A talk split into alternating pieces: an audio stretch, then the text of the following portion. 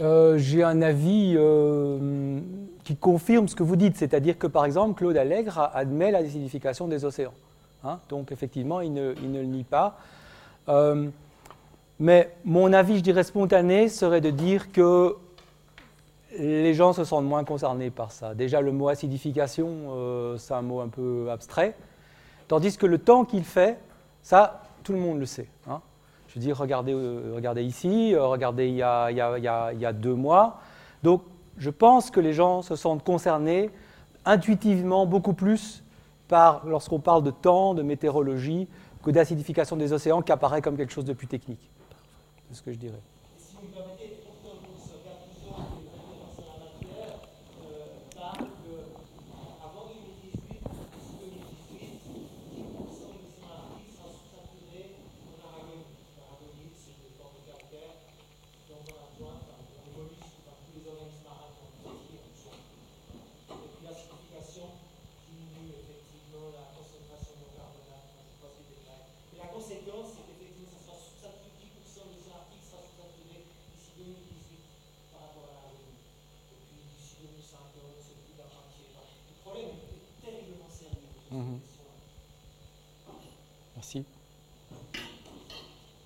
Il fonctionne, oui, Pierre Sonchier. Euh, moi, ce qui m'intéresse beaucoup et ce qui m'interpelle beaucoup de la, conférence de monsieur que j'ai trouvé fort intéressante, c'est euh, sa première question dans laquelle il dit d'où je parle? Moi, j'ai ajouté qui me paye, euh, quels sont mes dogmes? Et quelle est l'importance de mon ego? Et en fait, on a beaucoup entendu parler de, la, de ces hum, publications scientifiques dites de haut niveau mais en fait, il y a un peu d'endogamie à l'intérieur aussi de ceci. Qui définit que c'est de haut niveau Donc, c'est des questions qui se posent. Moi, je n'ai pas d'idée. Ce qui surtout fait peur à ceux qui actuellement profitent du gaspillage général des ressources, c'est qu'effectivement, on met quelques bâtons dans les roues. Et je crois que c'est ça le fond du problème. Le, changement climatique, on ne peut j'ai l'impression, que ne le constater. Et la question est, ceux qui agissent pour en parler, quelles sont leurs vraies motivations et ça mérite d'être pris en compte au moment où il s'agit d'analyser ce qui nous vient, parce qu'alors il nous vient tellement de choses que ce qu'il faudrait faire comme appel, c'est vaguement, ou peut-être précisément, un appel à l'esprit critique. Mais euh, au-delà, euh, je pense que ces conférences vont servir à ça, mais l'esprit critique doit aussi régner à l'intérieur même de l'université. Alors j'aurais une remarque peut-être euh, sur ce que vous avez appelé la dissonance cognitive, vous ne pouvez pas prouver le contraire. Euh, que fait, si ces gens s'étaient pas réunis autour de la dame, que ce serait passé. On ne sait pas. Mais vous, pouvez, vous pouvez avoir une autre opinion. Moi, je pose la question, que sait-on vraiment et peut-on prouver le contraire? Ok, merci pour euh, ces deux remarques importantes. Donc, je suis d'accord hein, de dire qu'il faut regarder qui paye et quels sont les intérêts euh, de ceux qui produisent des connaissances. C'est pour ça que j'ai commencé par, par cette question-là.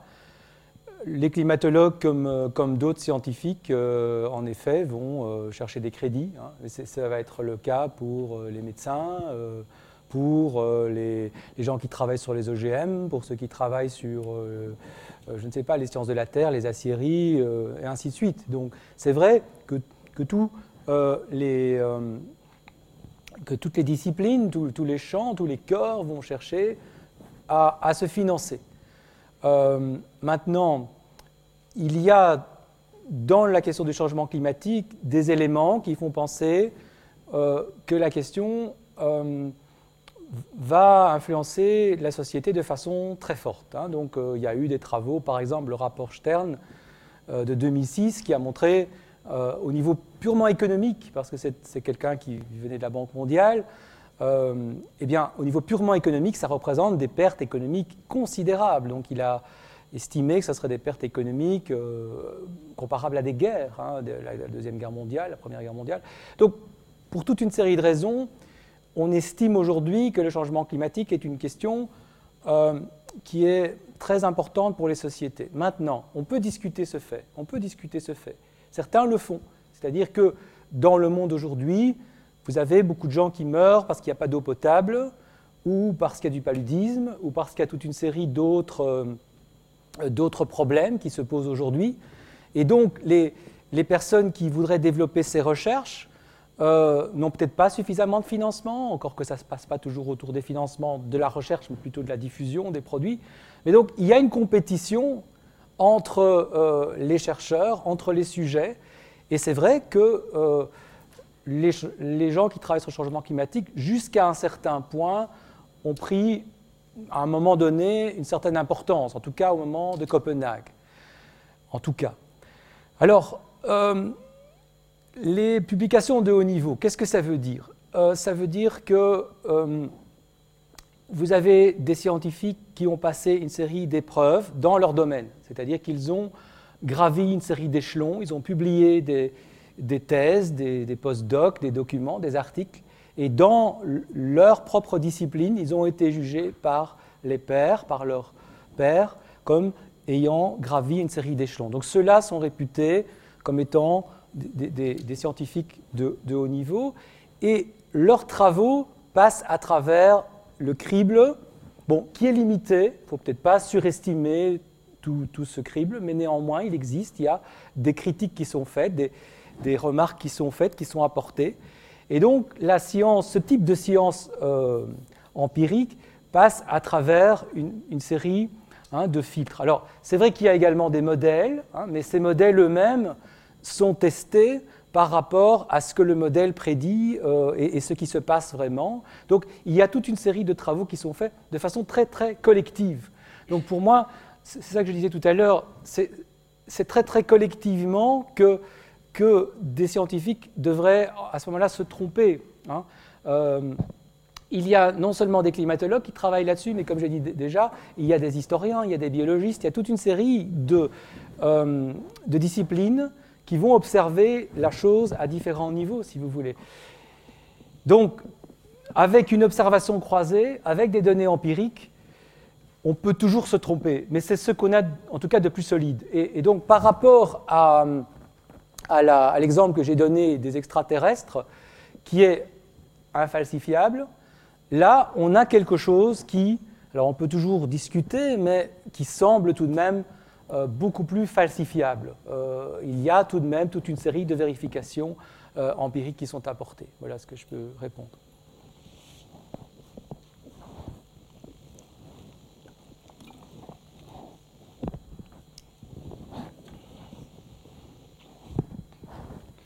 Euh, Richard Gaulet, je vous remercie pour votre exposé. Euh, j'ai senti quand même une fébrilité au niveau de la, question de départ. Monsieur Bourg en a parlé. Polémique, controverse. Bon, je me suis intéressé au sujet depuis à peu près euh, Copenhague, avant Copenhague. je me rends compte qu'il y a quand même la question sur les projections, sur les scénarios, donc basés sur les modèles physiques. Et ces, questions-là, euh, il y a des questionnements, une controverse scientifique en fait. Euh, on peut parler du professeur Richard Linson euh, du, MIT aux États-Unis, mais il y en a beaucoup d'autres. Et donc, je, pense que la, grosse difficulté sur ce sujet, c'est les différents de niveaux de contestation. Il y a la contestation, on nie tout, la température n'a pas augmenté, il y a aucun, le CO2 ne réchauffe pas la planète. Donc euh, justement, ce professeur Linson dit bien que on sait que la température a augmenté, que le CO2 influence la température, mais c'est sur au niveau des, scénarios et des projections, je crois qu'il y a une contestation assez, importante parce qu'il y a beaucoup en fait euh, d'incertitudes. Et on sait que c'est jamais vraiment facile de communiquer les incertitudes auprès du public. Merci. Oui, oui, oui, donc effectivement, euh, par définition, euh, les scénarios du futur, il y a beaucoup d'incertitudes, et il y a beaucoup d'incertitudes même sur les, faits du, passé, du présent. Et donc là, je crois qu'on euh, peut utiliser le, mot de controverse. Donc je vous renverrai éventuellement au site dont, que je vous ai montré, là où vous, pourrez trouver, vous le connaissez peut-être déjà, hein, où vous pouvez trouver toutes sortes de, données, de sources. Il faut voir si les travaux se basent sur la science la plus récente. Ça, c'est une chose aussi, parce que parfois, dans euh, des travaux qui sont, propagés, euh, on utilise des, euh, des travaux qui ont été invalidés. Ça, ça on, le, voit assez souvent. C'était aussi pour moi un point de surprise. Il y, avait, il y a des travaux qui ont été montrés comme, erronés, justement, par, euh, par, par, des faits empiriques, et qui pourtant continuent à être propagés. Donc il faudrait être sûr euh, de, se baser sur la science la plus récente. Maintenant, évidemment, les, climatologues sont tout à fait d'accord qu'il y a des incertitudes. Alors, par rapport à ça, le GIEC a beaucoup travaillé sur, euh, sur la gestion de ces incertitudes. Donc ça aussi, dans, dans le livre en, question, il y a tout un chapitre assez précis sur la façon euh, dont le GIEC gère les, incertitudes. Il y a différents niveaux d'incertitude, différents types d'incertitudes. Il y a tout un langage qui est utilisé, euh, des termes qui sont utilisés. Euh, donc, bon, ils sont conscients de ce problème. Il y a des guides pour, euh, pour les auteurs et il y a toute une série de guides euh, qui ont été, qui ont été faits. Donc je dirais que les scientifiques sont assez conscients de, cela et euh, je crois qu'il faut, regarder euh, euh, un collectif. Enfin, bon, je, dis souvent la même chose, hein, mais je trouve que c'est intéressant quand même de regarder ce que le collectif a, à dire sur la gestion des incertitudes. Et si on regarde des auteurs isolés, de se demander bon, comment est-ce qu'ils ont intégré ou pas intégré cette, cette voie isolée et pour quelles raisons? Et, et je pense que c'est comme ça qu'il faut, qu'il faut avancer. Mais qu'il y ait d'incertitudes et controverses, c'est évident.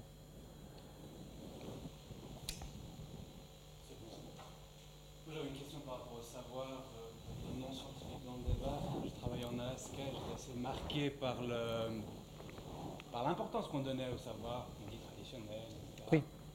Et je me demandais quelle est la place de ce genre de savoir en Europe, ou en tout cas dans le débat scientifique en Europe, je pense, je sais pas, les guides pour les glaciers, les pêcheurs pour la mer, etc. Vous pouvez préciser un Donc, petit peu? Quelle est la place de, de, de ces, euh, de ces savoirs, on va dire, non scientifiques dans les, dans les réflexions scientifiques en Europe? En Europe euh... Je sais qu'aux États-Unis, c'est très important, on les intègre dans les programmes de recherche. Aux États-Unis Je ne sais pas ce qu'il en est ici. C'est.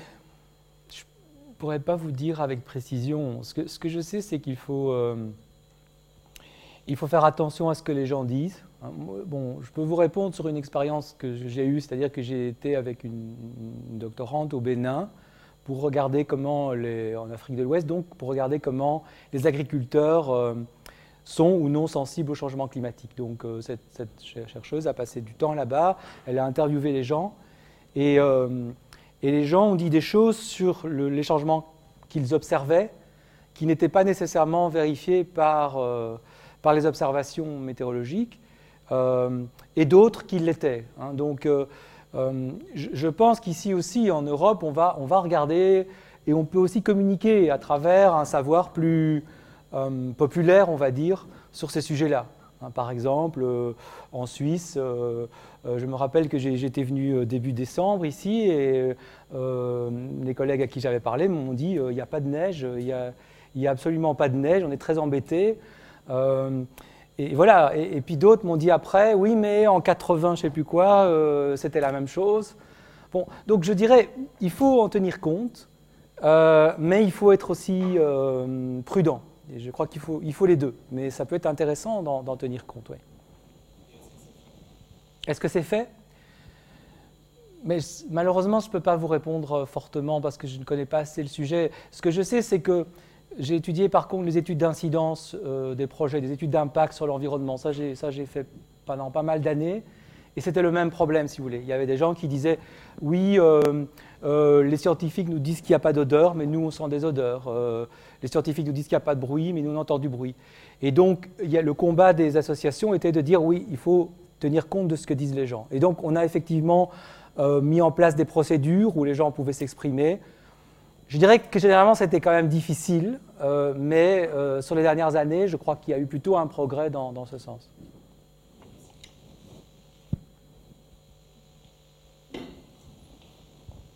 Dans, dans, la suite de la réflexion de, de mon voisin, en fait, euh, par rapport au futur, la question est de savoir est-ce que l'homme est responsable de quelque chose? Parce que s'il est responsable de quelque chose, il va pouvoir agir. Mais si on pose cette question à la science, la science va vous répondre, comme vous disiez, il y a des incertitudes, et plus on va regarder loin, plus il y aura des incertitudes. Il faut peut-être poser une autre question. Est-ce que les risques sont importants? Et là, si vous allez regarder dans le passé, tant au niveau du réchauffement climatique, qui a des boucles de rétroaction positives sur les températures, que de l'acidification des océans, vous avez des risques qui ne sont pas seulement importants, ils sont gigantesques, ils sont phénoménaux. Donc, en fait, pour la suite, et je terminerai par là, je vous demanderai ce que vous en pensez, euh, est-ce qu'il ne faut pas poser la question plutôt à des gens spécialistes d'analyse des risques et non pas à la science? Oui, effectivement, il y a des climatologues qui, tiennent ce discours-là en disant que même, euh, compte tenu d'une incertitude même grande, si vous comparez à des, actes que vous faites dans la vie quotidienne, vous ne prendriez pas ce risque-là dans votre vie quotidienne. Ils insistent beaucoup là-dessus. Mais ils oublient peut-être de dire une chose, et, une chose qui fait toute la difficulté euh, de la chose, c'est que euh, il est très difficile d'agir contre le changement climatique. je veux dire, euh, j'ai une courbe, bon, je ne l'ai pas ici, mais si, vous regardez les projections euh, avec différents scénarios, eh bien, ces différents scénarios ne s'écartent que dans 15-20 ans. Pendant une quinzaine d'années, rien ne change. Vous faites ce que vous voulez. Vous, vous, arrêtez toutes les voitures ici en Suisse, euh, dans le monde, la Terre continue à se réchauffer. Hein. et, dans, dans, 15 ans à peu près, bon là, effectivement, il y aura une différence. Bon, c'est difficile hein, de faire des politiques euh, dans une situation pareille. Deuxièmement, vous avez des alternatives, effectivement, d'énergie non, non, fossile. Hein, bon, il y a eu un progrès qui s'est fait. Mais par rapport aux données quantitatives sur l'état de la planète, c'est très insuffisant. Donc les réponses techniques aujourd'hui n'arrivent pas à, pouvoir résoudre ce problème. Or, dans le passé, pour les questions environnementales, c'est très fort les questions techniques, c'est les progrès techniques qui ont résolu une série de problèmes, pas tous, hein, mais c'est très souvent sur ces conditions-là qu'on a compté. Donc, on a une grande difficulté à, éviter ce risque. Et donc, bon, là, je me fais un peu l'avocat du diable, hein, mais il faut quand même voir l'ensemble des choses. Il y a, vous disent les politiciens, un risque aussi Hein, à avoir des politiques climatiques euh, vigoureuses qui vont attaquer la croissance économique, qui vont créer encore plus de chômage, etc. Et donc, euh, ça, c'est une autre équation. Alors, dans les rapports du GIEC, et, c'est tout à leur honneur, ils essayent de tracer un chemin hein, qui, a toujours été celui du développement durable, si vous voulez, dans le sens consensuel, en disant euh, d'un côté, il y a le laisser-faire, il ne faut pas faire ça. De l'autre côté, il y a le catastrophisme. Non, il faut aller entre les deux. Il faut un chemin de transition, un chemin de réforme. Et donc, ils essayent de tracer ça en disant ce qu'il faut faire pour, pour limiter à 2 degrés, 2 degrés et demi. Pourquoi 2 degrés, 2 degrés et demi? Bon, je parle là sous le couvert de, collègues peut-être qui, seront climatologues, mais dans les rapports du GIEC, à peu près à 2 degrés qu'est-ce qui se passe? Eh bien, la, Terre devient émettrice elle-même, en fait, de, de, gaz à effet de serre. Donc, il peut y avoir un effet d'emballement et, donc, il faut essayer de, rester en dessous de ça. Mais pour arriver à cela, euh, euh, il, faut des, réductions très rapides et, dans, les toutes prochaines années, et on n'y parvient pas. Donc, euh, on n'y parvient pas pourquoi? Parce que, parce que, bon, enfin, ça serait l'objet d'une autre conférence, mais je veux dire, ça, demande de prendre des risques, puisqu'on parle de risques, de prendre des risques politiques, des risques économiques assez importants qu'on n'arrive pas à prendre. Hein, et donc, euh, c'est ça qui fait le tragique et, la difficulté aussi de, de, ce problème-là, je pense.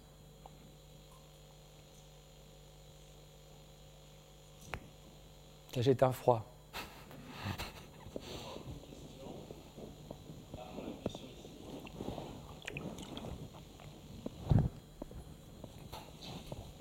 Bonsoir. Moi, j'aimerais bien que vous développiez un petit peu ce que vous avez euh, abordé en, comparant un petit peu l'Europe, les États-Unis, la Chine, d'un point de vue un peu, je dis culturel entre guillemets, parce que faire l'hypothèse que c'est des variables culturelles qui influencent ça, c'est déjà euh, chose qu'il faudrait démontrer. Peut-être que c'est plus social, économique, je ne sais pas, politique.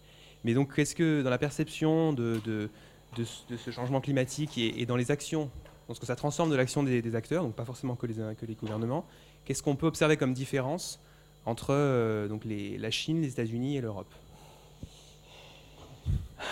C'est une question très intéressante, mais euh, je peux juste vous donner des bribes parce que je ne peux pas dire que j'ai vraiment étudié. Personnellement, moi, je ne suis pas sûr que ce serait plus l'angle culturel qu'il faudrait regarder, mais plutôt l'angle politique, dans le sens où euh, ce qu'il y a en tout cas, c'est une théorie qui semble être vérifiée dans l'article de Dunlap et McCrae que j'ai cité, qui est qu'il y a une influence de l'opinion des élites politiques sur euh, la formation des personnes qui se reconnaissent dans ce parti. Donc on peut vraiment voir ça, c'est-à-dire que Dunlap et McCrae ont essayé de regarder d'autres variables, le diplôme par exemple, ou d'autres variables, et ils se sont rendus compte que la variable la plus significative, c'était le fait que la personne vote pour tel ou tel parti. Ce qui veut dire, et ils se sont basés sur une, théorie sociologique et politique qui dit que ce sont les élites en fait qui vous disent une certaine vérité. Vous, vous croyez en fait à la vérité. Bon, tout ça est relatif, mais vous croyez davantage à la vérité de la personne pour qui vous votez. Vous avez confiance. La question de la confiance est extrêmement importante. J'ai probablement pas assez souligné. Pourquoi j'ai toujours parlé aussi euh, de dire qui est le locuteur, euh, quels sont ses intérêts, etc. C'est la question de la confiance. Parce que si vous ne pouvez pas juger de la véracité euh, de, la donnée, vous devez pouvoir juger, vous devez vous baser sur une certaine confiance. Bref, dans, aux États-Unis en tout cas, il y a ce discours clivé qui a été pris par des élites, et là on peut effectivement trouver des liens aux États-Unis avec le fait que l'idéologie d'une libre entreprise, je dirais exacerbée, est plus forte qu'en Europe. Et là, vraiment, euh, ça a été bien documenté. On peut voir vraiment que des think tanks qui défendent cette idéologie-là ont défendu aussi ce type de travaux. Et donc, on peut voir un lien qui s'est fait aux États-Unis. Et, bon, alors, si on passe à l'Europe, l'Europe est, un continent euh, plus régulier, hein, trop régulier, diront les, États-Unis probablement. Et, donc là, on aura moins facilement ce genre de, phénomène-là.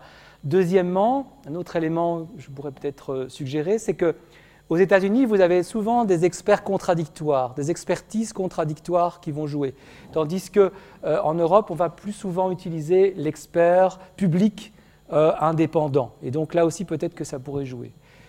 Mais voilà, ce sont juste des éléments. Alors, et aussi, il y a aussi le fait que traditionnellement, enfin ça fait quand même un certain nombre d'années, l'Europe s'est présentée comme un des champions euh, climatiques sur la scène internationale. Il faudrait encore euh, creuser un peu ça parce qu'en fait, euh, il y a d'autres motivations à la, politique européenne qui sont en, particulier sa très grande dépendance aux énergies hors européennes. Mais elle, s'est présentée comme étant pro-environnement et donc probablement que le discours sceptique est peut-être moins facilement audible en Europe. Alors pour la Chine, donc là je vous ai déjà dit, hein, il, y a, il y a ce D'abord, il y a moins de personnes diplômées dans, la population, hein, et donc là, on peut voir euh, qu'il y a quand même plus de difficultés à comprendre certains, phénomènes de type scientifique dans, des populations avec moins de diplômes. Mais il y a surtout un, changement très très fort qui est en train de se passer en Chine, euh, une transformation très profonde de la société. Et donc, il faut voir cette question climatique à travers cette transformation. Et euh, l'idée que si le changement climatique, ça veut dire arrêter euh, cette transformation-là, euh, eh ça pourrait être effectivement une menace. Et donc, on parle d'éco-colonialisme, c'est un mot qu'on entend, je ne sais pas si on en parle en Chine, mais on en parle en Afrique, on en parle en Inde. Hein, et donc, on, pourrait avoir ce genre de discours. Et, je crois, je ne l'ai pas étudié, mais j'ai eu quelques éléments. Et je, pense que si on creusait, on trouverait ce type d'éléments qui apparaîtraient euh, dans, dans les pays émergents, oui. Et d'ailleurs, déjà, quand, je parle de ce sujet à des, auditoires, souvent, j'entends dire Mais nous, en Europe, on fait des efforts parce qu'on euh, a, on a, respecté Kyoto, hein, mais Kyoto, c'est très petit par rapport à ce qu'il faudrait faire. Enfin bon, les, gens ont tendance à croire que voilà, l'Europe fait des efforts, mais c'est les Chinois qui, eux, ne veulent rien entendre. Hein. Et donc, c'est euh, porter la ou les Américains, voilà, justement. Les Chinois ou les Américains, c'est eux qui ne font pas assez d'efforts. Donc, il y a cette idée que, que l'Europe, elle, elle, agit vertueusement, mais c'est fort limité.